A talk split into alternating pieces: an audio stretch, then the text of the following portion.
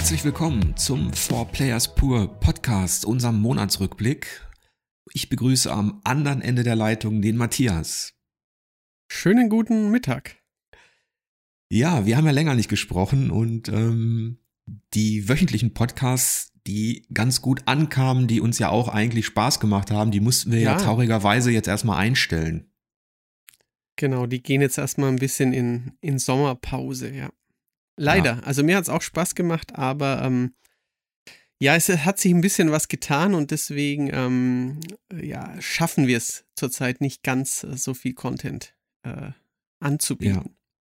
Ja. ja wir kommen gerade auch deshalb an unsere Grenzen, weil ähm, wir mit Alice und Eike zwei unheimlich geschätzte und wertvolle Redakteure verlieren, die natürlich auch im Videobereich ähm, aktiv waren, aber eben auch an anderen Formaten, an Tests beteiligt waren.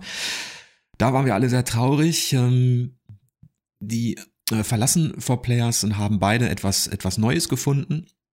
Ähm, aber das ist natürlich eine, eine Lücke in so einer Redaktion, die, die man eben nicht so schnell schließen kann. Genau, richtig. Und ähm, sowohl Podcast als auch diverse Videoformate, zum Beispiel der News Talk, da war ja Eike ähm, ja ein ganz wesentliches Element, war meistens der Host und der, der Themensucher. Insofern da müssen wir jetzt erstmal ein bisschen kürzer treten und schauen, wie wir dann mit ähm, hoffentlich auch mit neuem Personal und ähm, wann wir dann eben wieder expandieren können. Ja, ich hoffe auch, dass wir die, diese Lücken schließen können. Wir sind allerdings aktuell noch nicht in der Lage, euch zu sagen, wann oder wie. Also deshalb ähm, gibt es eben auch diese Sommerpause bei bestimmten Formaten und wir konzentrieren uns dann auf das, ja, auf das Wesentliche, auf den Videotest und natürlich auch auf die Pur-Formate wie diesen Podcast einmal im Monat. Ähm, fangen wir mal an, Matthias, äh, mit den News. Was hat uns denn so oder was hat dich denn vielleicht besonders interessiert oder beschäftigt hinsichtlich der Spielenachrichten? Oh, da ähm, besonders beschäftigt. Ich glaube, am meisten Spaß hatte ich mit ähm, den Spielszenen zu Horizon Forbidden West, weil ja Sony keine ähm, explizite E3-Pressekonferenz macht und deswegen so den Mai ein bisschen genutzt hat, um ähm, ja ein bisschen was anzukündigen und ein bisschen was zu zeigen. Und da haben sie zu ähm, Horizon Forbidden West 14 Minuten gezeigt und ich fand die ähm, nicht nur technisch sehr interessant, sondern auch ähm, ja spielerisch also mir macht es unheimlich Lust auf, auf mehr, auf das, das Spiel zu spielen. Und ich fand es ein bisschen lächerlich, dass da auch dann in, in Foren und bei Twitter und Co. irgendwie über Aloy gesprochen wurde, ob die irgendwie pummeliger sei oder warum ihr Gesicht denn ein bisschen anders sei als, als im ersten Teil. Ähm, also mir hat einfach das, die, die Spielszenen mit den, ach, mit den neuen Dinos, mit, der, mit dies, diesem Gleitschirm, und ja, mit den taktischen Möglichkeiten, die sich da auch schon angedeutet haben, ähm, also ich fand es wirklich, sah Hammer aus und habe ich sehr große Lust drauf, das zu spielen. Ja, da, da haben wir wieder ein Spiel, auf das wir uns beide freuen. Ja. ähm, mir geht's da ähnlich wie dir. Ich war auch sehr angetan von dem, was ich, was ich gesehen habe und was Guerilla da gezeigt hat. Ähm, zumal man ja nicht vergessen darf, das ist ja eine relativ frische neue IP eigentlich. Mhm die jetzt in die zweite Runde natürlich geht. Und ähm, der Druck ist für Guerilla schon groß. Zum einen ist ja Herman Hals mittlerweile der, der Chef der PlayStation Studios, mhm. also der ehemalige ähm, Chef von Guerilla. Das ist natürlich trotzdem immer noch ein bisschen sein Baby, was seine Kollegen da jetzt auf die, auf die Strecke bringen wollen. Und man hat ja auch dann gemerkt, ähm, dass es noch keine klare Ansage gab, dass sie wollen das Spiel dieses Jahr veröffentlichen, aber mhm. aufgrund von Corona und Co., auch aufgrund der, ähm, der Ausfallzeiten, die man auch im Motion Capturing hat, was Sony ja extensiv nutzt, quasi für jedes Spiel, mhm. ähm, hoffe, ich, ich hoffe natürlich, dass es noch, dass es noch kommt, ne? Weihnachten. Wäre wär schön, dieses Highlight noch dieses Jahr zu haben, ja. Also ich muss sagen, ich gehöre zu den Leuten, die den ersten Teil ähm, komplett durchgespielt haben, auch mit dieser Frozen Wilds Erweiterung. Ich war da aber nicht ganz so ähm, begeistert wie, wie viele meiner Kollegen. Ähm, also für mich war das ein eher ein Award-Titel, ein solider mittlerer 80er und jetzt ähm, ging noch nicht bei mir in die Platin-Region. Aber ich finde es sehr cool, dass sie ähm, also erstmal schon diesen kleinen Gleitschirm gezeigt haben und dass ähm, Aloy jetzt, und das kam dann als News auch noch später, dass sie das auch noch bestätigt haben, freies Klettern äh, ihr ermöglichen, weil ich das gerade im Vergleich zu Zelda beim Erkunden der Welt schwächer fand. Und ähm, da bin ich jetzt äh, eben, also diese Welt mit dem, mit den Wasserteilen, mit den Ruinen, also Unterwasserteilen, mit den Ruinen und mit diesem Dschungel. Also ich, ich habe auch gleich wieder Lust bekommen, weil eben Aloy mochte ich als Figur sehr gern und die, die Geschichte war halt auch wirklich ähm, lang und interessant und also da bisher haben mich die, die Sony-exklusiven Spiele in diesem Jahr waren jetzt noch nicht so irgendwie ganz meine Baustelle, aber da könnte tatsächlich noch ein großes Highlight jetzt am Ende des Jahres warten. Ja, ja was ganz interessantes ist, dass du, ähm, wir haben ja beide den Vorgänger ähm, gemocht und gespielt, ähm, ausführlich. Ich habe ihn ja besprochen bei 4Players, aber ich habe dem auch kein Platin oder so gegeben, sondern mhm. eben Gold. Mhm. Ähm, wenn man das dann direkt vergleicht mit Breath of the Wild ähm, oder auch danach mit Ghost of Tsushima oder auch mit anderen offenen Welten, in denen Action-Rollenspiele im weitesten Sinne stattfinden, ähm, hat Guerilla da noch einiges, ähm, einiges an Potenzial, was sie rausholen mhm. können. Und gerade das freie Klettern wäre ja dann auch so ein, ja, vielleicht so ein kreativer Kontrapunkt auch zu der Assassin's Creed-Serie, die du, du ja auch ähm, in- und auswendig kennst, ähm, wo, ja. wo das ja immer automatisierter wurde letztlich, was natürlich den Flow ja, ja, unterstützen richtig, kann. Genau aber die Spannung eben auch nach unten zieht. Ich bin auch sehr, also ich bin auch, deswegen sagte ich das mit dem Druck, also Guerilla ist zwar, glaube ich, technologisch kurz davor, da muss man noch mal die Details abwarten, aber technologisch sind sie, glaube ich, kurz davor, mit Naughty Dog aufzuschließen. Die ja, Decim also Decima Engine ja. ist ja auch mächtig, ne? Ja, ja, auf jeden Fall. Also ich meine, ich würde würd jetzt sogar sagen, früher gab es auch Zeiten, wo Guerilla vorne dran war, so Killzone 2, Killzone 3, aber ähm, eben Uncharted 4 oder ein Last of Us 2, da haben, hat jetzt Naughty Dog wieder vorgelegt, auf jeden Fall. Da ist, muss jetzt ähm, Guerilla wieder aufholen, ja, das ist richtig. Ob sie inhaltlich in Sachen Spielmechanik ähm, das hinbekommen und auch Storytelling, ob's, ob die Spielwelt auch ähm, interaktiver wird, ob sie vielleicht auch Elemente nutzen, die bei Ghost of Tsushima funktioniert haben, dass die einen oder anderen, ich weiß es nicht, oder mehr Rätsel mhm. einbringen. Ähm, da bin ich sehr gespannt und im Gegensatz zu dieser Müdigkeit, die ich auch verstehen kann da draußen, ja, schon wieder eine offene Welt hier mit rumklettern und kämpfen, kämpft man auch überall, bin ich noch nicht ganz übersättigt von diesem Genre. Nein, nein, also ich auch nicht. Ich spiele gerade, ich hatte ja Tsushima letztes Jahr nicht gespielt, ich spiele es jetzt gerade, weil ich nach äh, Assassin's Creed DLC und äh, Biomutant, was ich jetzt halt durch hatte und es dauert noch ein bisschen, drum spiele ich jetzt gerade Tsushima. Also ich habe aktuell immer noch große Lust auf diese offenen Welten, ja. Und obwohl wir natürlich ein bisschen traurig sind, dass Sony im Rahmen der dieser digitalen E3 nicht stattfinden wird als als als Publisher, ähm, hattest du ja schon angesprochen, dass der dass dieses mhm. Vorfeld genutzt worden ist, um ein paar Dinge zu verkünden. Unter anderem kommt ein Uncharted für den PC und ein, Gran Turismo äh, wird auch für PlayStation 4 herauskommen, genauso wie Horizon. Und das hat auch für einige genau. Diskussionen gesorgt. Ja, auf jeden Fall. Ähm, diese ja, Exklusivität ist halt schon immer noch so, so ein großes Ding. Und wenn jetzt da eben mit dem ja wirklich fantastischen äh, Uncharted 4 ähm, halt noch einer dieser, dieser ganz großen Exklusivtitel der letzten Generation umgesetzt wird, ähm, kann man natürlich oder eben auch noch die, die neuen spannenden IPs jetzt doch noch für die für die alte Konsole kommen, das ist natürlich immer so eine, ja, so eine Aufregersache, also wo dann ähm, gleich auch wieder die, die Xbox-Leute jetzt in Anführungszeichen sich einschalten und wo man dann vielleicht ein, ein sinkendes Schiff in puncto Exklusivität wittert oder andererseits, wo man dann sagt, es ist ja interessant, dass Sony jetzt das macht. Sie machen es ja wahrscheinlich nicht, um sich selbst zu schwächen, sondern um den PC-Markt irgendwie zu erschließen, wo sie ja bisher eben viel schwächer aufgestellt waren als Microsoft. Also es ist immer interessant eben, was, was das dann emotional gleich auslöst, ja.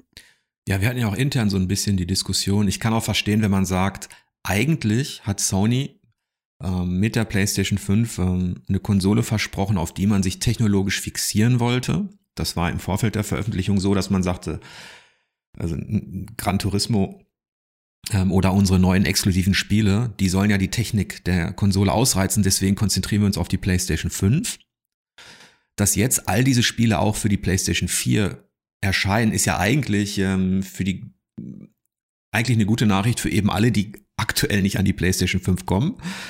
Mhm. Ähm, gleichzeitig widerspricht man sich natürlich, weil man den Fokus eben doch nicht setzen kann. Aber ich glaube, das ist eben auch aus der Not geboren, dass diese Halbleiterkrise ja von der Automobilindustrie bis zur, bis, bis zur äh, Mobiltelefonbranche äh, alle betrifft. Und ja, das könnte könnt ich mir auch vorstellen, was, dass sie eben, ähm, also einerseits, wie du sagst, sie wollten ja irgendwie das, ähm, sich auf die neue Technik konzentrieren. Ich meine, man kann sagen, und vor einem, vor einem Jahr war euch noch nicht klar, dass ihr gerne noch die 100 Millionen PS4-Besitzer mitnehmen würdet, aber vielleicht ist das jetzt eben so ein bisschen aus der Not geboren, weil sie die neue Konsole bei weitem noch nicht so zahlreich verkaufen können, wie sie gerne würden. Also die ist ja sehr erfolgreich, sie verkauft sich ja besser als die Vorgängerplattform, aber sie könnte sich halt nochmal deutlich besser verkaufen und dass man da jetzt eben dann ähm, ja die Konsequenz daraus zieht, dass man noch mehr für die alte anbietet, vielleicht auch um die ähm, die Sony-Fans, die auf gewisse Marken stehen, nicht zu lange auf dem Trockenen sitzen zu lassen. Nicht, dass ja. eben dann zwei, drei Blockbuster kommen und die kann der, der Sony-Fan nicht spielen, weil er einfach die Konsole nicht bekommt. Ja. Aus PR- und Marketing-Sicht war das ein klassisches Eigentor, da hat man zu viel versprochen. Ähm, aus wirtschaftlicher Sicht ist der Schritt komplett verständlich. Du hast es ja schon erläutert. Die Absatzprognosen für die eigenen PS5 Exclusives, die muss man einfach so stark nach unten korrigieren, weil zu wenig Hardwarebasis auch da ist, ähm, dass man darauf angewiesen ist, dass diese Spiele eben eben auch noch auf der PlayStation 4 verkauft werden. Ähm, und den PC hatten wir auch erwähnt. Ähm, da hat Sony auch gemerkt, dass es, dass es sich lohnt. Und da will man natürlich dann eben auch alles mitnehmen. Das ist ja auch, ist ja auch letztlich logisch. Ja, klar, richtig.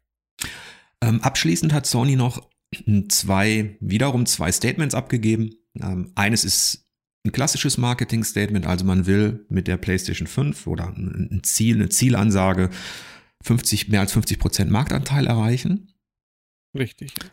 Ähm, die andere Geschichte bezieht sich eher auf die PlayStation Studios. Herman Halst hat gesagt, dass sich 25 Spiele, ich glaube sogar mehr als 25 Spiele in Entwicklung befinden. Und das ist deshalb spannend, weil wir diese noch alle gar nicht benennen können. Wir wissen, dass da ein God of War kommt, ne? Ja. Ein Horizon kommt, ähm, dass ein Gran Turismo kommt und dann wird's schon dünner und dementsprechend natürlich auch spekulativer und spannender. Richtig, also er hat auch gesagt, dass da neue Marken dabei sein werden, wo wir dann natürlich ähm, noch gar nichts, also wo wir jetzt nichts uns denken können wahrscheinlich oder sehr wenig, wo wir orakeln müssten, aber ich meine, dass bei, ähm, bei Astrobot was, was Neues, Größeres vielleicht in der Mache ist, wäre sehr wünschenswert. Dass auch ähm, Media Molecule oder ähm, vielleicht auch noch ähm, Sumo Digital, die ja ein sehr gutes ähm, Sackboy Jump'n'Run gemacht haben, vielleicht dürfen die auch weitermachen und daran. Aber da ist man halt immer noch nicht bei 25. Vielleicht kommen wieder so ich würde jetzt mal sagen, ein bisschen so kreative Impulse wie damals bei der PSP mit Loco Roco, irgendwie sowas, dass vielleicht auch noch kleinere Indie-Entwicklungen gibt, die dann ähm, den Controller besonders gut nutzen oder 3D-Audio auch darauf setzen, vielleicht. Oder dass ähm, auch mal irgendwie wieder was Horrormäßiges von Sony Japan kommt, wie die Siren-Serie damals. Also es bleibt auf jeden Fall spannend. 25 Spiele lässt natürlich viel Raum, um sich ähm, irgendwelche, ja, Luftschlösser jetzt zu bauen, was man denn gerne von, von Sony hätte. Ja, ich habe ähm, kürzlich auch mit Micha äh, darüber gesprochen, was man denn von Naughty Dog erwarten kann, wenn wir jetzt mal außer Acht lassen, dass die, dass ein The Last of Us in irgendeiner Form noch angefasst wird oder so. Ähm, aber wenn man überlegt, was könnten die für eine neue IP machen, dann ist das gar nicht so leicht und natürlich auch spannend für uns, aber mhm. sie haben sich halt entwickelt von Jack and Dexter über Uncharted hin zu The Last of Us das Uncharted-Kapitel hatten sie eigentlich für sich schon geschlossen. Ähm, bei The Last of Us ist zumindest ein, ein, dritter Teil nicht unwahrscheinlich, aber ich kann mir auch vorstellen, dass Naughty Dog eben an etwas ganz Neuem arbeitet oder etwas ganz Neues präsentiert, weil es eigentlich, weil es natürlich auch schlaucht, wenn du so viel Energie investierst in diese, in dieses The Last of Us. Ähm, ja. Das wäre für mich natürlich auch noch ein großer Joker, ne? Also, natürlich. Ich meine, ich war früher kein großer Naughty Dog-Fan, aber durch Uncharted 4 und The Last of Us 2, die wirklich fast schon konkurrenzlos gut sind in einigen Bereichen, ähm, bin ich mittlerweile auch sehr, sehr gespannt. Also ich wünsche mir, dass sie wieder ein großes Singleplayer-Action-Adventure mit viel Story machen, weil ich einfach jetzt von ihnen kein Rogue-Experiment bräuchte. Ich bräuchte auch kein ähm, Games as a Service ähm, Online-Shooter. Da gibt es viele Konzepte, viele reizvolle ähm, Sachen, auch viele Studios, die da gut was machen, aber ähm, von ihnen würde ich mir schon wieder, ja, sowas wie The Last of Us ist jetzt ein bisschen billig, aber schon ein, ähm, ein bisschen Schießen, bisschen Schleichen und viel Story. Kann natürlich auch, keine Ahnung, sie könnten jetzt ja jedes Setting der Welt irgendwie wie für mich machen. Also mhm. könnte was, äh, irgendwas, was älteres, fernöstliches, japanisches sein, könnte aber auch, keine Ahnung, in Tschernobyl spielen oder was weiß ich, auf dem, auf dem Mars in 5000 Jahren oder so. Also irgendwas großes Singleplayer-mäßiges hätte ich gerne. Auf jeden Fall wird, ähm, wird die Entscheidung, ist, ist die natürlich spielepolitisch auch relevant, weil Sony natürlich auch mitbekommt, dieses Feedback, ja, jetzt habt ihr halt ein Ghost of Tsushima in offener Welt, ein Horizon in offener Welt, ähm, mhm. Was kommt als nächstes in offener Welt mit Action-Rollenspielelementen? Ähm, es kann auch sein, dass Naughty Dog einen kompletten Kontrapunkt setzt. Äh, Michael und ich, wir hatten ja gestern spekuliert und ähm, nicht, dass sie nachher sagen, so, jetzt machen wir mal eine Rennsimulation. ähm, oder wir machen ein, irgendein Sportspiel oder wir machen das natürlich recht unwahrscheinlich aufgrund der, mhm. des, des Drucks, weil es bestimmte Genres sich einfach nicht so gut verkaufen. Ne? Aber ja. Vielleicht machen sie eben auch dieses Horrorspiel, was du angesprochen hast. Das ist nicht so weit weg von The Last of Us. Mhm. Ähm, I don't know. Also, wie gesagt, das ist auf jeden Fall noch eine schöne, eine schöne Unbekannte, die leider jetzt in, während dieser digitalen E3 höchstwahrscheinlich nicht ähm, ja, gelüftet wird, dieses Geheimnis. Aber es gab ja noch andere Meldungen, ähm, die ganz interessant waren. Da sind wir auch gleich bei der direkten Konkurrenz ähm, bei Microsoft, die ja ähm, im Großeinkauf tätig waren, sich Bethesda einverleibt haben. Und ähm, da gab es jetzt zwei Lebenszeichen, einmal zu Indiana Jones und einmal zu Starfield. Genau, richtig. Also Indiana Jones bei Machine Games hat jetzt die Produktion begonnen. Das äh, kann natürlich so einiges heißen, was jetzt den Release betrifft. Also da werden wir wohl noch lange drauf warten müssen. Aber es ist zumindest jetzt äh, so richtig angelaufen, hat dann halt wahrscheinlich auch ein dezidiertes Team und äh, ja, eine gewisse Mitarbeiterstärke. Da, da wissen wir aber, wenn ich jetzt richtig informiert bin, auch noch ziemlich wenig über das Spiel. Ob das, äh, also wahrscheinlich wird es ein Uncharted Tomb Raider-mäßiges Spiel, vermutlich Third Person, aber ansonsten ist ja da auch noch äh, sehr viel Rätselraten dabei. Ja, ich, ich denke auch, dass es in die Richtung gehen wird, dass man sich da eben natürlich auch ähm, qualitativ an, an, an so einem Uncharted und, und Tomb Raider natürlich orientiert. Ähm, Starfield wird dann für die ähm, Science-Fiction-Rollenspieler interessant sein. Da gab es jetzt, glaube ich, ein paar Screenshots, aber eher aus einer alten ja. Version. Da weiß man auch nicht viel. Genau. Ja, das ist äh, auch spannend, aber wohl halt, ja, auch immer noch irgendwie gefühlt ewig weit weg. Obwohl es auch gefühlt schon vor, nicht ewiger, aber doch schon vor einiger Zeit angekündigt wurde. ja. ja. Immerhin, im Unterschied zu Sony wird Microsoft im Rahmen dieser E3-Veranstaltung zusammen mit Bethesda einiges zeigen. Wir sind sehr gespannt. Mhm. Ähm, welchem Entwicklungszustand sich die Titel befinden, ob es vielleicht dann doch schon Release-Termine gibt für den einen oder anderen Titel und was natürlich, ähm, ja, was Microsoft vielleicht noch an Überraschung in petto hat. Man darf nicht vergessen, dass ja noch ausstand die Akquise eines japanischen mhm. ähm, Entwicklers oder Publishers. Ne? Da sind wir auch schon gespannt, wer das sein könnte. ja, richtig. Also Sega, Square Enix. ja, natürlich. Außerdem könnten sie auch mal ähm, was zum, zu, zum zweiten Teil von Ninja Theory zeigen. Also der, der, es war ja auch irgendwann mal im, sogar als Launch-Titel im, im Gespräch. Ja, ich denke, der Nachfolger ähm, zu Hellblade, der da kann ich mir vorstellen, dass das ein, dass das ein Titel wird, der vielleicht sogar schon, also der vielleicht dieses Jahr noch kommt. Ich hoffe ich auch, ja. Wäre natürlich schön, aber da kann man, was die Veröffentlichungsstrecke angeht für für, für die neue Xbox kann man aktuell eben noch nichts sagen. Ich denke aber, dass wir nach dieser E3, dass, dass da alles ein bisschen konkreter ist. Hoffentlich, ja. Wäre wünschenswert. Ansonsten, abseits der Konsolen, gab es auch noch eine interessante News. Ähm, dass wir vielleicht bald eine Steam-Switch bekommen. Die sogenannten Steam-PAL-Gerüchte von Valve.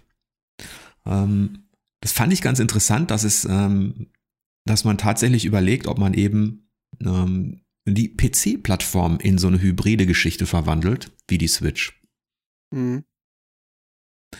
Ja, ähm. also es, es, es, es klingt natürlich nach einem mächtigen Move, weil Steam ja so eine unglaublich reichhaltige Plattform ist. Ähm, so von außen betrachtet, also ich weiß, dass wir, also gerade auch früher bei der M-Games, weil wir ja PC da nicht gecovert haben, aber wir haben natürlich immer mal wieder geguckt, wenn so eine Art ähm, ich weiß nicht, ob es von Razer war oder von anderen Drittherstellern, so ein, so ein tragbarer Mini-PC mit Display, der auch vergleichbar damals mit der Vita war oder wenn auch schon irgendeine Steam-Box angekündigt war oder wo es Gerüchte gab. Ähm, das klang immer spannend, aber so, so richtig ist dann nie der große Wurf draus geworden. Also wäre wär spannend, aber ich kann mir jetzt nicht vorstellen, dass es tatsächlich ähm, in einem Jahr so, so ein richtig mit Steam-Logo, mit ähm, mit, mit, keine Ahnung, mit Controller, also dass das so eine normale Plattform wird, die dann als richtiger Markt ähm, ja, Herausforderer neben der Switch im Regal liegt. Irgendwie kann ich mir das nicht vorstellen. Ja, wenn man die Gerüchte so zusammenfasst, ähm, dann ist ja sogar geplant gewesen, das Ding Ende dieses Jahres auf den Markt zu bringen, wo wir, mhm. Stichwort bei der 4K-Switch sind, die ja da auch erscheinen soll.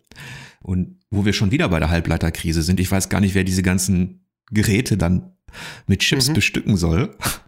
ähm, aber interessant war, das soll tatsächlich ein All-in-One PC-System werden mit Touchscreen und mit ähm, Steuerungselementen eines Gamepads. Angeblich mhm. einen Ticken breiter als die, als die Switch ähm, mit Triggern und allem möglichen, wahrscheinlich auch mit dem D-Pad. Also ähm, das wäre schon ein sehr mutiger Schritt von Valve ähm, und ein sehr interessanter. Warten wir mal ab. ja, also es wäre wär, wär super. Also wenn, wenn, wäre ich sofort dabei. Also mit der Bibliothek ähm, müsste ich nicht in, im anderen Raum irgendwie, wo nicht die große Glotze ist, müsste ich nicht da hingehen, um PC zu spielen. Klar, wäre cool. Ich, ja. ähm, ich warte aber erstmal ab, ob es dann, ob das tatsächlich was daraus wird. Aber wenn, wenn, wenn das ähm, richtig normal in Anführungszeichen released wird, bin ich da dabei. Ja. Interessant an dem Ansatz wäre auch rein strategisch, finde ich, dass ja bisher Nintendo hatte sich ja anno dazu mal ähm, nach dem GameCube offiziell aus diesem Wettrennen verabschiedet, ähm, der, sage ich mal, der Konsolen, die versuchen, technologisch zu begeistern. Richtig. Und äh, danach hatten wir ja hatten wir eben Wii und Co. mit einem anderen Ansatz. Ähm, mhm. Und die Switch ist natürlich jetzt extrem erfolgreich, 84 Millionen Mal verkauft weltweit. Ähm, in den Verkaufscharts sind immer wieder Switch-Spiele. Und deswegen finde ich es interessant, dass natürlich sowas entgeht natürlich der Konkurrenz nicht. Jetzt können natürlich Microsoft und Sony nicht so leicht bei aktuell eingeläuteten Konsolen nochmal schwenken, aber dass jetzt ein Valve vielleicht sagt, okay, warum sollen wir nicht mal den Nintendo-Weg gehen, so ein bisschen, finde ich ganz ähm, interessant in diesem Kontext. Ja, ist ein, eine reizvolle Vorstellung auf jeden Fall, ja. Und also ähm, es gab ja auch vor vielen Jahren schon immer mal Gerüchte, dass, so, dass äh, Microsoft einen äh, ein Handheld planen würde. Dazu ist es ja nie gekommen. Die, die Vita war zwar ein technologisch tolles Teil, aber verkaufstechnisch viel, viel schwächer als die PSP. Also von, von Sony ist in der Hinsicht aktuell nichts zu erwarten. Auch kein, kein Hybrid eben. Also sie haben ja noch diese, was sie so ein bisschen mittragen, dass man mit der Vita ähm, die PS4 starten kann und solche, solche kleineren Gimmicks und da Sachen streamen kann, aber das ist ja nie, nie wirklich zu einem, zu einem großen Verkaufsargument geworden. Also da von Sony dürfen wir, glaube ich, nichts erwarten, zumal sie auch noch PSVR 2 in Entwicklung haben und da sicherlich auch ähm, besser da aktuell was investieren. Also ich äh, gerne, wie gesagt, ähm, klingt, klingt schon reizvoll, ja. Zumal man auch sagen muss, dass sich der, du hast ja die große Bibliothek angesprochen, die es, die, es, die, es, die es da gibt im PC-Bereich. Ähm, die Grenzen verschwimmen ja immer mehr. Du kannst auf der Switch eben jetzt auch vieles spielen, im Shop spielen, was du eben auch auf dem PC findest. Das war vor fünf bis zehn Jahren noch gar nicht möglich. Mhm. Ähm, gleichzeitig ähm, hast du auf dem PC aber auch eben so viele Spiele, die die Power nicht unbedingt brauchen. Der Grafikkarten, die jetzt da im Gespräch sind, wo mhm. du über 1000 Euro hinlegen musst ähm, für so Monster-Leistungsträger. Ähm, die aber, wenn man ehrlich ist, für die es aus meiner Sicht viel zu wenig Spiele da draußen gibt, aktuell, die, die, die das auslasten. Tja, ansonsten gab es ähm, einige kleine interessante News. Ähm, ich meine, dass Google sagt, dass Stadia noch lebt, obwohl man die Studios geschlossen hat, ist, glaube ich, ähm, zum einen ja, okay, es wird genutzt und zum anderen muss man das sagen. ja, klingt so ein bisschen, ja. Ähm, wir besprechen ja auch ab und zu, äh, nicht in einer extremen Regelmäßigkeit, aber wenn, wenn wir es hinbekommen, auch die Performance der, der Stadia-Umsetzung. Ähm, zu Bloodborne wird es eine TV-Serie geben, was für mich zumindest ähm, stilistisch ganz interessant sein wird, wie die da rangehen. Mhm. Da. Richtig, und genau. ähm, ah, wir haben ein Thema, glaube ich, vergessen. Resident Evil gab es ja auch noch. Das ist, äh, da, da gab es ein Spiel, ja. da können wir fast in ja den Bericht. Ach so, ja, wir könnten auch Ja, genau, das direkt. wollte ich schon, da wollte ich schon in den Berichten noch drauf zu sprechen kommen, auf jeden Fall. Ähm, ich hatte noch als kleine News mir notiert, dass äh, Free Radical Design neu gegründet wurde, auch mit ähm, ein, zwei Veteranen. Ich glaube, Dave Doak ist da wieder am Start. Ähm, war ja zu, vom Übergang von N64 zur PlayStation 2, also so Timesplitters, früher PlayStation 2 Titel von Leuten, die auch davor ähm, ja, bei Rare waren teilweise. Ähm, ist natürlich alles sehr lang her, aber die könnten eben die Timesplitters-Marke wiederbeleben, die ja eben eine gute, wirklich gute Shooter-Reihe vor 20 Jahren war. Ähm, und ich habe mir noch notiert, dass äh, Dying Light gab es auch mal ein Lebenszeichen, also Dying Light 2. Das war auch recht lang in der Versenkung verschwunden. Jetzt gab es einen großen neuen Trailer mit, mit vielen Spielszenen. Sieht auch immer noch jetzt nicht herausragend, aber richtig gut aus, finde ich. Und natürlich wurde noch Far Cry 6 angekündigt. Auch schon ähm, schön mit, mit einigen Spielszenen, mit, wie ich finde, sehr coolen äh, Waffen. Also die Waffen, so, so, so Marke Eigenbau, gibt es natürlich in vielen Spielen, aber die sehen wirklich ziemlich geil aus. Irgendwie, wie wenn sie halt tatsächlich ähm, aus, aus Müll und Blech und äh, irgendwie, keine Ahnung, mit einem Vergaser und einem MG zusammengeschraubt und geschweißt wären. Das sieht sehr gut aus. Und da gab es auch noch die News, dass Far Cry komplett in Third Person spielbar sein soll. Was ich durchaus eine spannende ähm, ja, Komponente finde. Aber auch da ähm, ist vielleicht dann noch auf, auf die E3 zu verweisen, weil ähm, im Gegensatz zu manchen anderen will Ubisoft ja auch da ähm, so eine kleine Show machen und ähm, da werden wir dann bestimmt auch äh, noch deutlich mehr dazu sehen. Ja, ich, ich fand in dem Kontext so, so lustig, aber auch so typisch für Ubi. Ähm, das Ding spielt ja ähm, in Kuba, es geht um Guerillakampf mhm. und System, Tyrannen, Diktatoren und alles. Und gleichzeitig betont man dann, dass man kein politisches Spiel machen will.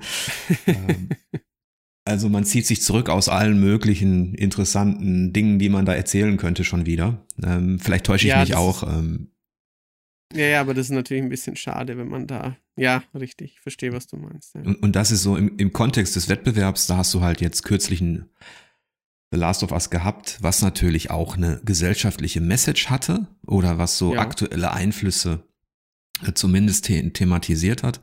Und Ubi ähm, zieht sich da aus allen möglichen Konflikten schon wieder raus. Ja, das ist richtig. Ja. Also ich weiß noch, Ubisoft hatte vor ein paar Jahren, ich glaube, es war bei einem, was ein Ghost Recon, irgendwie mal, mal, da hatten sie auch ähm, ein mittelamerikanisches Land so als Vorlage für ihr, ihr, ihr Drogenkartell-Regime. Ähm, da hatten sie dann tatsächlich auch, ähm, ich glaube sogar von diesem Land oder zumindest irgendwie ähm, gab es da ein bisschen Ärger, so quasi, warum sie denn ähm, dieses Land als Vorlage für, für so ein, ja, für so eine drogenverseuchtes ähm, Kartellzeugs benutzen. Vielleicht sind sie da ein bisschen äh, vorsichtiger diesmal, aber ich finde es auch schade, weil eben Kuba, Diktatoren, ähm, da könnte man ja auch, wie ich finde, völlig, ohne dass einem irgendjemand äh, also ich glaube jetzt nicht, dass sie ähm, Sorgen haben, dass in Kuba sich ihr Spiel schlechter verkauft oder dass ähm, in Kuba irgendwie Ärger drohen würde, aber es ist schade, dass sie da schon vorher quasi so kategorisch ausschließen, dass sie da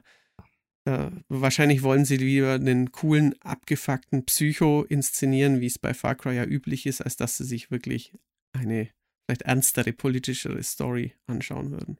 Ja, habe ich zwar auch nicht erwartet, dass Far Cry da irgendetwas Ernsthaftes ähm, in Sachen Storytelling versucht, ähm, aber es ist, deswegen sagte ich so ein bisschen typisch. Ähm, ja. Ich glaube, es gab noch das, was ich tatsächlich noch auf der Liste hatte, war diese Geschichte, die zumindest auch ganz interessant war. Ähm, das gelegte Microsoft-Dokument, wo man intern sich The Last of Us Part 2 angeschaut hat und das technologisch quasi in den Himmel gelobt hat, so nach dem Motto, die sind uns da weit voraus.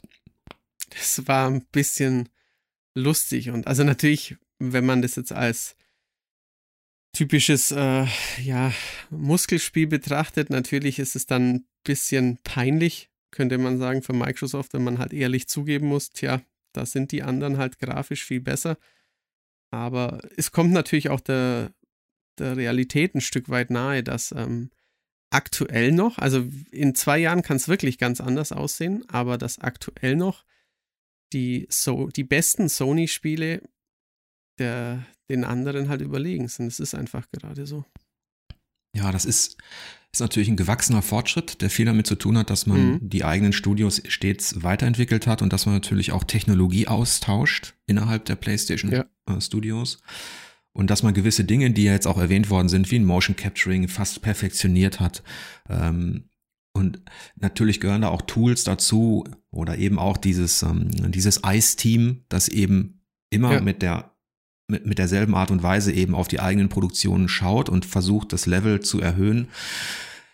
Wettbewerb, der wird, ähm, der wird jetzt ähm, spannender und interessanter, dadurch, dass Microsoft natürlich genau das auch möchte, genau diese Qualität.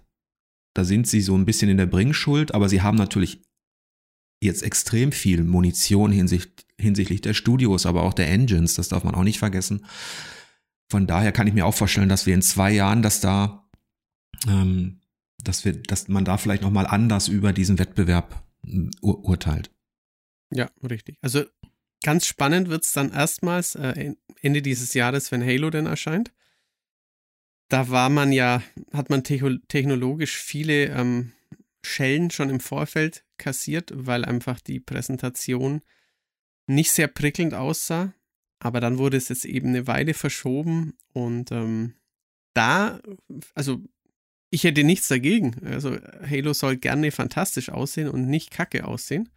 Ähm, aber da wird auf jeden Fall schon mal, ja, da kann man äh, ein Zeichen setzen, dass man da vielleicht aufgeholt hat. Und wie du sagst, vielleicht, es wäre ja kein Hexenwerk. Microsoft könnte ja auch ein äh, Team bauen, das ähm, ähnlich wie bei Sony dann nochmal drüber geht über die Spiele und, und, und eben sie, sie, sie ein bisschen poliert, so, so, so wie, wie man zum Beispiel damals ähm, beim, beim ewig nicht fertig werdenden Last Guardian ja auch hörte, ähm, dass dann irgendwann das, das Sony-Technologie-Team ähm, auch halt sich dessen angenommen hat und ähm, ja, einem Entwickler, der vielleicht da und da Probleme hat, wobei das bei, bei ähm, 343 Industries eigentlich nicht der Fall sein dürfte, aber dass es da halt so eine Instanz gäbe, die einfach da in, wenn es drauf ankommt, diversen Studios noch unter die Arme greift. Das wäre wär, wär sicher eine gute Sache, ja. ja ich denke, dieses ähm, diese Geschichte um, um Halo Infinite, um, um die Zurücknahme quasi und um die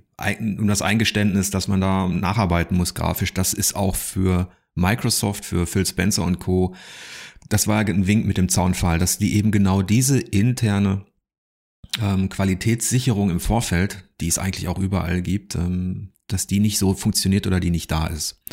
Mhm. Deswegen, also Microsoft kann sich eigentlich nur verbessern und es, deswegen wird der Wettbewerb für, für Sony wird der, ähm, wird der immer schwieriger werden dann, ähm, weil die Qualitätslücken müssten eigentlich geschlossen werden können, zumindest die, die technischen. Mhm.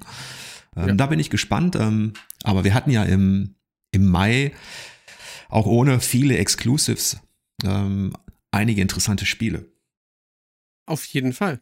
Ähm, wir können mal mit dem Spiel des Monats starten, das äh, sicherlich die, die wenigsten Leute getippt hätten. Und zwar ist es ähm, mit ähm, dem einzigen äh, Gold Award, also von Spielen, die, die, nicht, die nicht auf einer Umsetzung basieren, weil da gab es noch ein, zwei ähm, höhere im Mai. Ähm, das ist Star Wars Pinball VR geworden. wo ich ähm, jedem Flipper-Fan und jedem Star Wars-Fan den Test von Micha ans Herz legen würde, weil der wirklich ähm, voller Inbrunst und ähm, Fachkenntnis beschreibt, warum das denn toll geworden ist. Ich habe es nicht gespielt und ich bin auch kein, ich kann mit dieser äh, Kugel nicht gut umgehen, aber es scheint wirklich ein cooles Spiel zu sein. Ja, ich bin damals auch, ähm, Flipper und Co. war auch nicht so meins. Ähm, ich war eher Spielautomat fixiert, so wie du. Aber wir haben einige Flipper-Experten in der Redaktion und die Puristen unter diesen Experten, die waren gar nicht so angetan von Star Wars Pinball. Mhm. ähm, da erinnere ich mich an eine kleine Diskussion, aber Michael hat in seinem Test halt erläutert, warum das eben einen Heiden Spaß macht, wenn man dieses, ähm, wenn man dieses Spiel hat, den mag. Aber es ist natürlich schon bezeichnend, dass, dass wir im Mai dann eben eher so einen, ja, kleinen Lizenz-Nischentitel zum Spiel des Monats machen.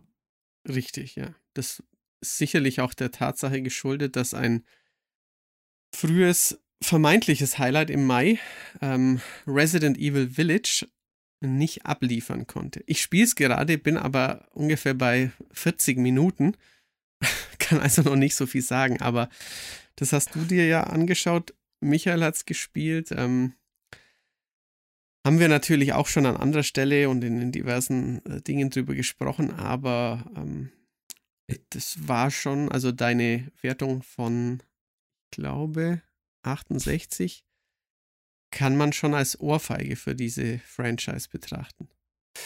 Ja, nach 40 Minuten war ich noch positiver gestimmt.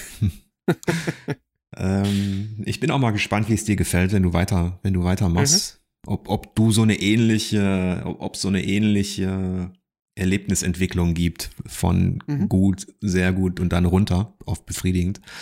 Mhm. Wir hatten ja, ich hatte ja einen Videoepilog gemacht, ich habe mit Micha zusammengespielt, ähm, der ja eben den Vorgänger, das war mir ganz wichtig, dass wir es zusammenspielen, ähm, weil er Resident Evil 7 ja auch mit dem hohen Gold Award äh, prämiert hat. Ich habe ja das, das mhm. damals auch mitgespielt und auch ein zweites Fazit geschrieben. Und da hatten wir beide eigentlich resümiert, dass Capcom jetzt wieder auf einem richtig guten Weg ist. Also, dass die sich, ähm, dass die die Reihe wieder in die richtigen Bahnen lenken. Und ich hatte auch richtig Bock auf dieses Teil, weil ich so viel Ähnlichkeit zu Resident Evil äh, 4 gesehen habe, dass ich damals ja auch mit, mit einem hohen 90er gefeiert habe. Und ähm, vielleicht kann ich an der Stelle nochmal noch mal erläutern, weil das diskutiert wurde. Ähm, so nach dem Motto, ja, aber jetzt ist doch Village so wie Resi 4, warum ist es denn jetzt scheiße? für dich.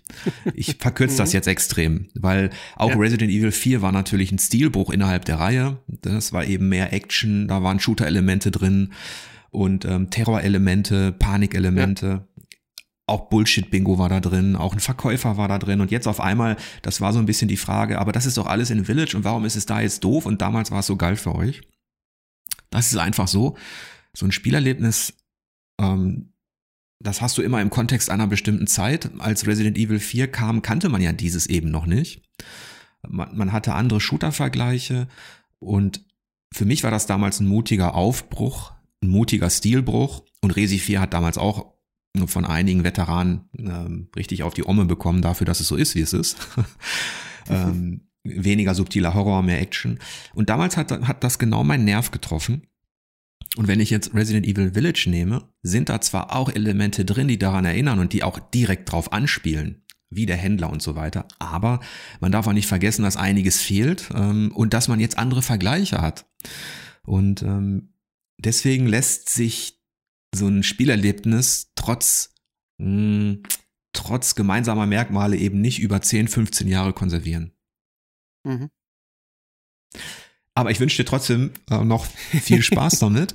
Ähm, das war natürlich eine Enttäuschung für den Spielemonat ähm, Mai. Da sind wir uns alle einig. Wir haben auch lange überlegt, Micha und ich, ob wir dem ähm, befriedigend geben und unter 70 gehen und ähm, die letzten eigentlich die, das Finale hat letztlich dazu beigetragen. Wir haben noch telefoniert, ich so ein bisschen durch, jo, ich bin jetzt auch durch, er so, ich bin voll, es ist voll enttäuscht und ich habe auch gesagt, mein Gott, was haben die da gemacht? Und so bin ich zumindest ähm, ich sag mal, bei all der subjektiven Einschätzung, die immer in Kritiken liegt, kann man hier zumindest sagen, dass zwei Resi-Kenner sich da relativ einig waren. Ja. Also ich hatte neulich auch mit einem alten Branchenkollegen drüber gesprochen, der auch Serienfan ist.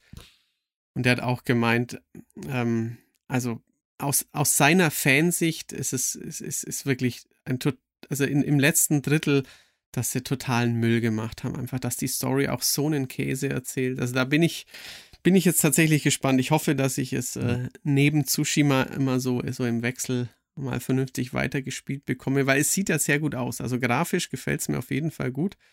Technologisch ähm, macht Capcom, Capcom ja da einiges richtig. Allein der Anfang in diesem, wo man äh, die noch etwas heilere Familie in diesem Haus, wo, wo, man dieses Baby auf dem Arm hat, das sieht ja wirklich sehr gut alles aus. Ähm, auch dann als man im, im Dorf ankommt, diese Baracken und diese, also die Hand da so halb abgebissen wird, das hat ja alles. Auf Hand jeden Fall. Fuß. Ja. Ähm, sie sind sogar stilistisch, orientieren sie sich tatsächlich an dem Einstieg von The Last of Us, mit, mit dem, was du beschrieben hast, mit dem, mhm, ja. mit diesem privaten Umfeld, ne, in der, genau, in der ja. Wohnung, wo es dann eskaliert. Und nachher kommen einige wirklich wunderbare ähm, Kulissen, auch im Schloss. Das sieht einfach klasse aus. Jeder Raum ist, ist bestückt und voll auch mit Dingen, die, die unterschiedlich designt sind. Also man erkennt kaum Copy and Paste. Du kannst zwar wenig in die Hand nehmen, nur ausgewählte Dinge, aber trotzdem sind mhm. die Räume wirklich top gestaltet. Ähm, einige Bosse sind unheimlich spektakulär, bildschirmfüllend und ähm, super inszeniert. Also da waren Micha und ich uns auch einig, dass es auf, aus der technologischen Sicht ist das, ist es richtig klasse. Ja. Ja. ja. Hilft ja nichts. Hilft ja nichts, richtig. ja, sagen, kommen wir ähm, ja. Ja. Sonst kommen wir zu einer zweiten Enttäuschung. Genau, ja. Ähm, die meiner Ansicht nach, also ich habe, also ich kann es ja noch nicht richtig vergleichen und man kann diese beiden Spiele wahrscheinlich noch nicht, nicht gut vergleichen, aber ich würde sagen, schon nochmal ein deutlich qualitativer Abfall zu ähm, Resident Evil Village darstellt. Ähm, Biomutant, das ähm, vor vier Jahren angekündigt wurde und ähm, jetzt so erst im letzten viertelhalben Jahr wieder richtig Fahrt aufgenommen hatte mit neuen Trailern, mit vielen ähm, Aussagen der Entwickler, mit einem Interview bei uns zum Beispiel auch. Das ist jetzt ähm, endlich erschienen und es ist ein großes Open World Action Abenteuer mit Anleihen von ähm, Immortals, von Breath of the Wild, aber auch ja, von dem Tsushima oder Assassin's Creed. Also es ist ein richtig großes Action Adventure und ähm, es ist technologisch, würde ich sagen, ganz, ganz okay. Es ist ganz gelungen teilweise. Manche ähm, Areale der Welt sehen schön aus. Das, das Fell der Figuren sieht zumindest, wenn man nicht ganz nah hingeht, richtig gut aus. Wogen des Gras ist ganz hübsch manchmal. Ähm, wenn auch dann hässliche Bunker oder ähm, so, ja, Betonabschnitte auch ähm, es in der Welt immer wieder gibt. Also technologisch ist es schon okay. Die Ladezeiten gehen in Ordnung. Es ruckelt ein bisschen arg mitunter auf der PS4 gerade, wobei ich da ja ein, ein eher verzeihender Mensch bin. Also ähm, wenn es jetzt kein Shooter ist, wo kein Online-Shooter ist, wo es äh, wirklich da auf die Millisekunde ankommt, kann ich da schon mitarbeiten. Aber vieles andere, woran sich das Spiel versucht, finde ich, scheitert grandios. Also du hast es dir zum Glück nicht ganz so lang antun müssen wie ich, aber ich weiß Aber ich auch, war heilfroh. Ich war wirklich heilfroh. Normalerweise ist es so, mir ist es ja in dem Sinne egal, wenn, wenn jemand der Haupttester ist, was er dem dann geben will oder ähm, wie Spiele bei uns auch eingeschätzt werden. Da muss ich, da akzeptiere ich die Argumentation ähm, des jeweiligen Redakteurs. Und ähm, ob ich dem jetzt Platin geben würde oder es verreißen würde, ist, ist, ist eigentlich erstmal egal, wenn die Argumentation des Redakteurs stimmt. Ähm, in dem Fall war ich heilfroh, dass du es verrissen hast. Wir hatten ja auch diskutiert. Ich erinnere mich noch, ich, ich habe es ja auch parallel gespielt mit dir ein bisschen. Mhm. Und ähm, wir haben hier auch zu Hause diskutiert und es war so unerträglich, diese Regie. Der Sprecher war, das ist wirklich was, das war so schlimm, plump und penetrant in, in der, mit dem moralischen Zeigefinger. Obwohl ich all die Themen eigentlich mag, die Katzenwesen, das Thema Umweltverschmutzung, ähm, meinetwegen auch gut böse in so einem Moralsystem könnte man auch mhm. machen, aber die haben alles so vergeigt und ich hab, ich saß auf der Couch und ich dachte wirklich, ich muss gleich direkt ausmachen.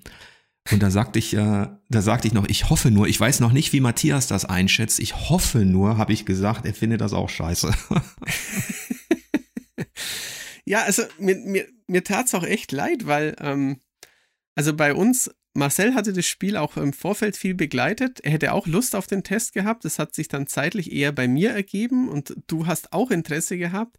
Ähm, ich mag auch wirklich dieses Konzept von Spiel. Ich spiele das in den letzten Jahren sehr gern und sehr viel. Aber ähm, also bei mir hat auch teilweise, wenn ich zu Hause gespielt habe, äh, meine Freundin mir über die Schulter geschaut und die hat auch wirklich, die spielt auch viel und kennt auch einiges, sie hat auch teilweise den Kopf geschüttelt. Also neulich, als wir, ja. wir, also du und ich darüber sprachen, hast du kurz zu mir gesagt, ja, und als dann der Elvis kam, da habe ich mich sofort daran erinnert gefühlt, als es bei uns auch zu Hause lief und dann kam relativ am Anfang in so einem Rückblick so ein, so ein wirklich, wie ich finde, saublöder Charakter, der ähm, einen irgendwie anlabert und der aussieht wie so ein ganz schlechter Biker-Elvis. Also die, ich finde wirklich, und ähm, man kann immer Dinge argumentieren, das hast du ja auch richtig gesagt, schlüssig argumentieren, aber mich wundert es einfach, dass es da draußen etliche Leute gibt, die sich daran nicht stören, weil ich das, ähm, das Figurendesign und die Dialoge und die gesamte Geschichte so eklatant schlecht fand, wie ich es in einem insgesamt doch recht ordentlichen, aufwendigen Spiel selten erlebt habe.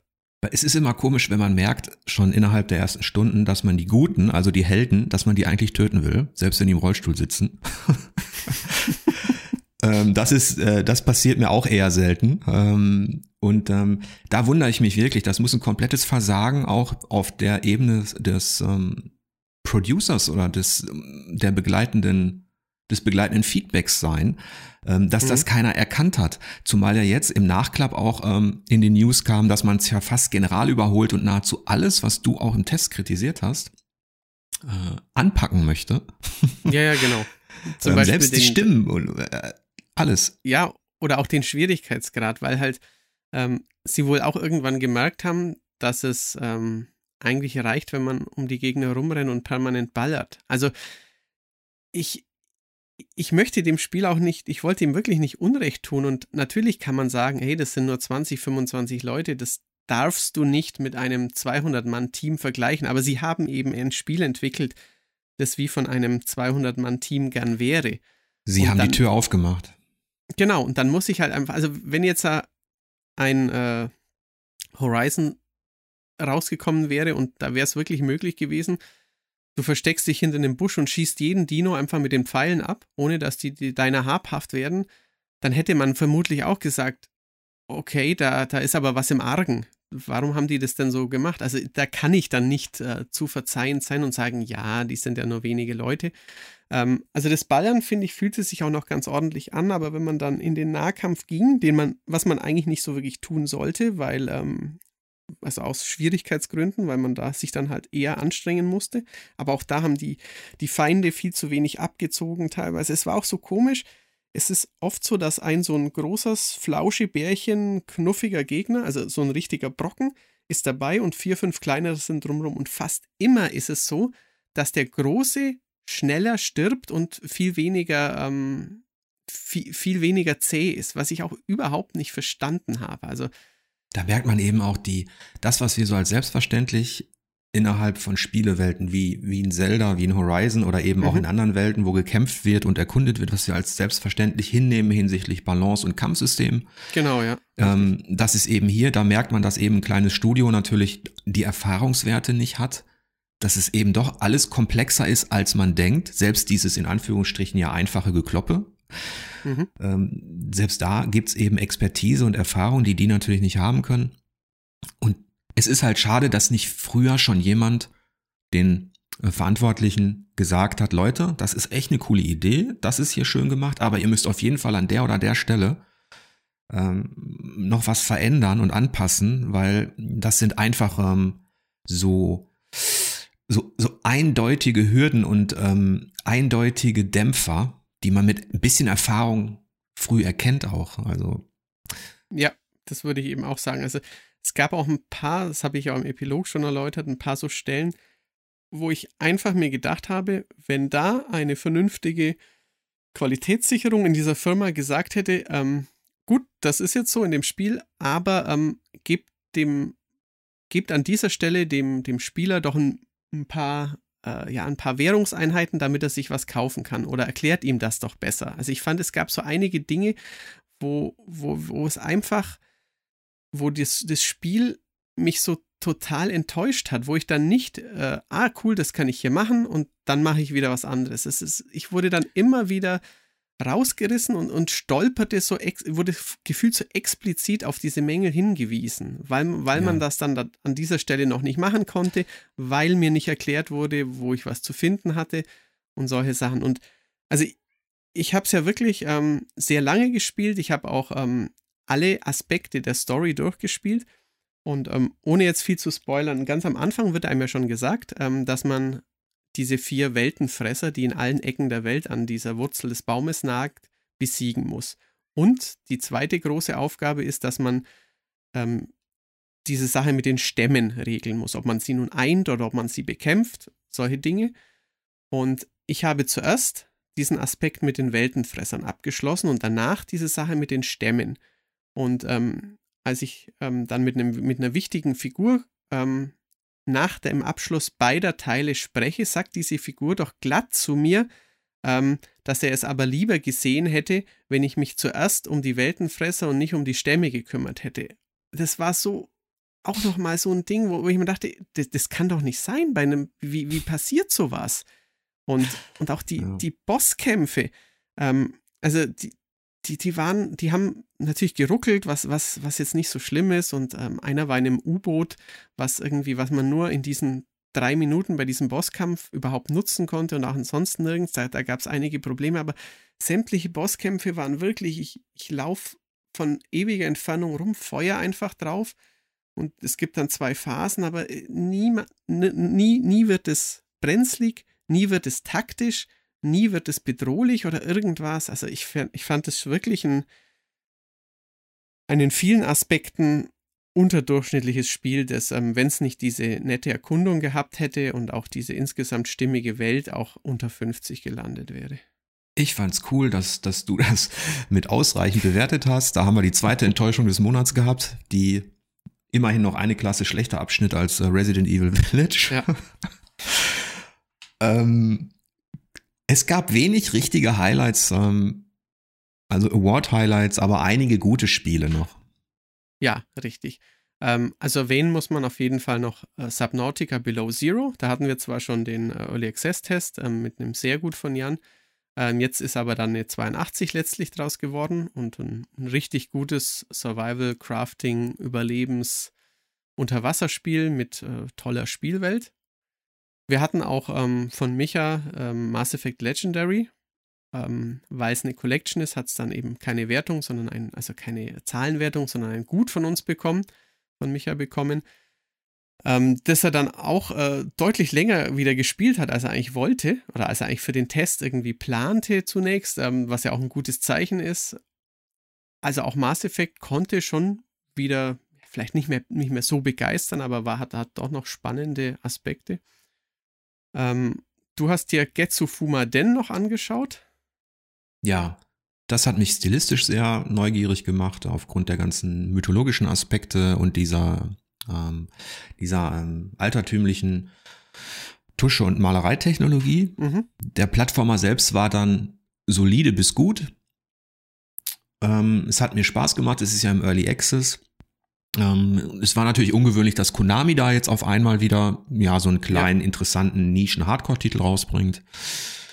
Aber so ganz begeistert war ich dann nicht. Es hat äh, ein knappes Gut bekommen, weil da einige Dinge innerhalb des, ähm, des Level-Designs im Vergleich zu anderen, ich nenne die immer Kampfplattformer, mhm. ähm, äh, einfach fehlte. Also was Geheimnisse angeht, alternative Wege oder so. Das wirkte dann relativ steril teilweise, trotz der wunderbaren Hintergründe. Ja, mhm. und vielleicht war noch interessant natürlich für die, für die PC-Leute, dass ein Days Gone umgesetzt worden ist. Richtig, ja. Das stimmt. Ähm, das passt ja auch in die von uns schon erwähnte ähm, Strategie eben von Sony, dass mhm. man eben da auch jetzt versucht, ähm, auf dem Rechner seine Marken zu etablieren. Ja, und Subnautica ist ganz knapp gescheitert am Award, glaube ich, sogar bei, bei, bei Jan. Mhm. Das hatte ja auch damals schon mit dem, mit dem ersten Teil eine große Fanbase hinter sich vereinen können. Und die Unterwasserwelt ist ja diesmal auch äh, wieder hm, toll inszeniert worden. Ja, auf jeden Fall. Ähm, du hattest dir noch Solasta vorgenommen, ein ja. Rollenspiel. Genau, das war sogar noch recht viel Arbeit, weil das ähm, aufgrund der, ja, die haben die D&D-Lizenz und wollten klassisches, taktisches Rollenspiel im Stile von Tabletop-Runden mhm. inszenieren, mhm. aber eben nicht nur Kampftaktik, sondern auch Story. Also so eine Geschichte wie in Baldur's Gate 3, was jetzt gerade in Entwicklung ja. ist. Und letztlich scheitern sie eben auch an der Inszenierung. Das wird, wirkt alles schon recht plump, wenn sich die Heldengruppe da in der Taverne, die komplett leer ist, unterhält und wenn der, mhm. der, der, der Typ an der Bar, wenn der eben, wenn er eben aussieht wie ein, ja, wie ein Fremdkörper, anstatt wie irgendein Archetyp, den man damit verbindet, dass der in der Bar steht und dir ein Bier ausschenkt. Ähm, also es hat so einige atmosphärische Brüche, die, die Stadt ist sehr unbelebt und das Spiel Hätte ich das eine Stunde gespielt oder zwei, dann hätte ich dem wahrscheinlich auch eine ausreichend gegeben. Mhm. Wenn man dann aber reingeht in die Dungeons und in die Kämpfe, spielt dieses, spielt dieses Solasta durchaus seine Stärken aus. Ähm, du hast sehr schöne vertikale Elemente, die Feinde krabbeln auch die Decken hoch, also die Wände hoch. Mhm. Ähm, es gibt Flieger und äh, auf der taktischen Ebene ist das schon recht unterhaltsam und tatsächlich gewinnt das Spiel dann sogar auch hinsichtlich der Erzählung so nach ja, sechs bis acht Stunden gewinnt es dann auch ein paar Reize, sodass es dann letztlich auch für Rollenspieler durchaus zu empfehlen ist. Okay. Ben hatte noch Hood, Outlaws and, ich glaube, Legends oder Outlaws and irgendwas getestet. Ein Multiplayer, ja, Schleich-Stealth-Nahkampfspiel, das äh, mit 71 bewertet hat und wo er im Text, in seinem langen Text äh, durchaus äh, auch wirklich spannende Aspekte rausgearbeitet hat, warum es ähm, denn in mancherlei Hinsicht auch ein ziemlich cooles Spiel ist. Das fand ich noch äh, ganz interessant. Jan hatte noch einen VR-Titel namens Mask Maker, der kam auch mit 76 Prozent ganz ordentlich weg. Ähm, und ich selbst ähm, habe noch Knockout City getestet, ein äh, Online-Völkerball-Spiel mit, wie ich finde, ziemlich austauschbarem Art-Design das aber von EA jetzt erstmal ähm, auf unbestimmte Zeit gratis angeboten wird, zumindest bis Level 25. Also man kann da einige Stunden reinspielen. Zuerst sollte es nur ein paar Tage ähm, ja, umsonst sein. Ähm, es hat schon wirklich 5 Millionen Spieler irgendwie angelockt und äh, gefällt auch einigen Leuten wohl noch deutlich besser als mir. Mir hat so ja ein bisschen der Fokus und auch irgendwie die, die taktischen Feinheiten gefehlt. Deswegen hat es nur 70 bekommen, aber es ist auf jeden Fall ja, vielleicht wer, wer gerade nichts zu zocken hat, ähm, kann das gratis mal ausprobieren, wenn er denn ein bisschen Lust auf Online-Sport-Action hat. Genau. Ja. Das war es dann aber auch schon so im Mai. Ja. Ben hatte noch die beiden Umsetzungen, die sehr hohe Wertungen eingefahren haben. Zum einen Manifold Garden, der Gehirnverknobler ja. im Raum. Und ähm, Sunless Skies war es, glaube ich, ja. Genau, richtig. Ja, da gab es auch eben, wie du sagst, da gab es auch ähm, ein, zwei Titel, die eigentlich vielleicht Spiel des Monats geworden wären. Ähm, gerade ähm, Manifold Garden, aber das hatte ja schon im anderen Monat eine sehr hohe Wertung bekommen. Daher. Ja. Und nicht unterschlagen möchte ich auch wahrscheinlich dann eben, was heißt wahrscheinlich, die letzten Berichte von Eike, der sich dann ganz in die Games Workshop Digitalisierung gestürzt hat, mit Warhammer Age of Sigma zum Beispiel, ähm, Richtig, das er genau, noch ja. besprochen hat für uns. Ähm, da war ich auch sehr froh, dass er da, dass er da noch mal ein paar Spuren hinterlassen hat bei uns im Archiv. Ja, richtig, das stimmt. Genau. Ja. Genau. Aber das dürfte es dann so mit dem Mai gewesen sein. Mittlerweile sind ja schon, der Juni hat schon ein paar Tage äh, hinter sich. Mittlerweile gibt es ein, zwei äh, weitere, auch wirklich gelungene Titel, die rausgekommen sind, aber darüber sprechen wir dann in einem Monat ungefähr, hätte ich gesagt. Ja. Ich habe jetzt noch eine kleine interessante Sache, die ein bisschen blöd ist, aber die ich jetzt einfach mal anspreche. Ich sehe nämlich gerade, ich bin im Archiv. Und wir haben ja gerade gesagt, Spiel des Monats Mai ist Star Wars Pinball VR. Mhm. Der Test ging allerdings am 30.04. online. Ach, tatsächlich. Ja. Das heißt, ähm, unsere Zuhörer sind jetzt live dabei, wie wir wahrscheinlich den kleinen Fehler irgendwie korrigieren müssen oder in ein neues Spiel des Monats wählen müssen. Das habe ich, das habe ich jetzt gerade gesehen. Offiziell dürfte okay. das also nicht Spiel des Monats Mai sein, obwohl es am 4. Mai ähm, Ach so. Ja, Das ist mal. aber tricky, ja. Ja, nee, das Release war auch am 29. April und unser Test, der von Micha ging am 30. April online. Also, Ja, dann. dann tja, Matthias. Äh, weil, äh, das stimmt, 30.04. Dann, keine Ahnung, wahrscheinlich Subnautica, oder? Würde ich jetzt mal. Ich, ich glaube auch, Subnautica hatte nämlich 84 Prozent. Das war ganz knapp vor Award.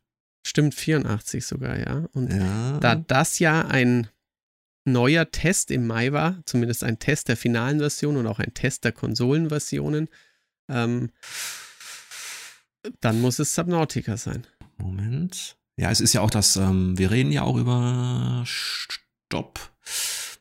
Legend of Keepers hatte 83 Prozent. Ja. Ja, Ich glaube, da geht nichts mehr drüber. nee. Es ist Below Zero und da ist ja, das ist ja auch nicht die Umsetzung, sondern es ist ja das neue Spiel. Genau, richtig.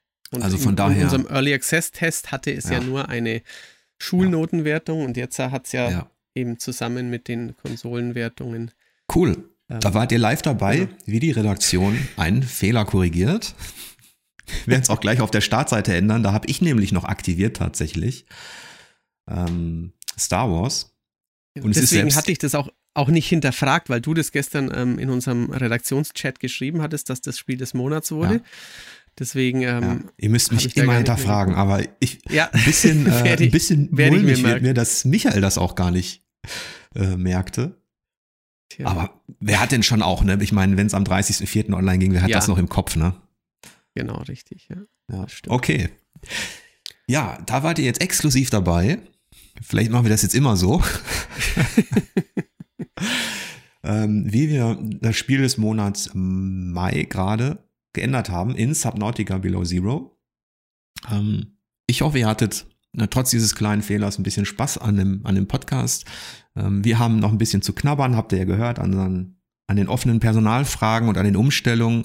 Und so eine Redaktion wie unsere ähm, ist da tatsächlich in vielen Bereichen betroffen, weil Ike und Alice, um das nochmal abzuschließen, ja eben im Videoschnitt nicht nur tätig waren, sondern auch in, im konzeptionellen Bereich vor der Kamera. Ähm, die haben auch Tests gemacht und Berichte gemacht. Von daher müssen wir noch einiges tun, Matthias, um, um die Lücken Ja. zu füllen. Auf jeden Fall. Ich, Ja. ich bin, bin gespannt und hoffe, dass das klappt, ja. Ja, ich hoffe auch, dass wir nicht zu viele Formate streichen müssen. Einige haben wir angekündigt, die wir erstmal nicht mehr anbieten oder die zumindest pausiert sind.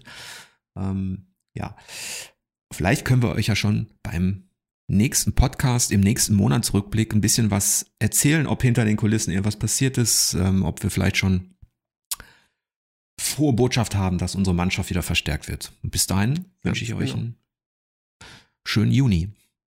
Genau. Bis dann. Tschüss. Ja, ciao.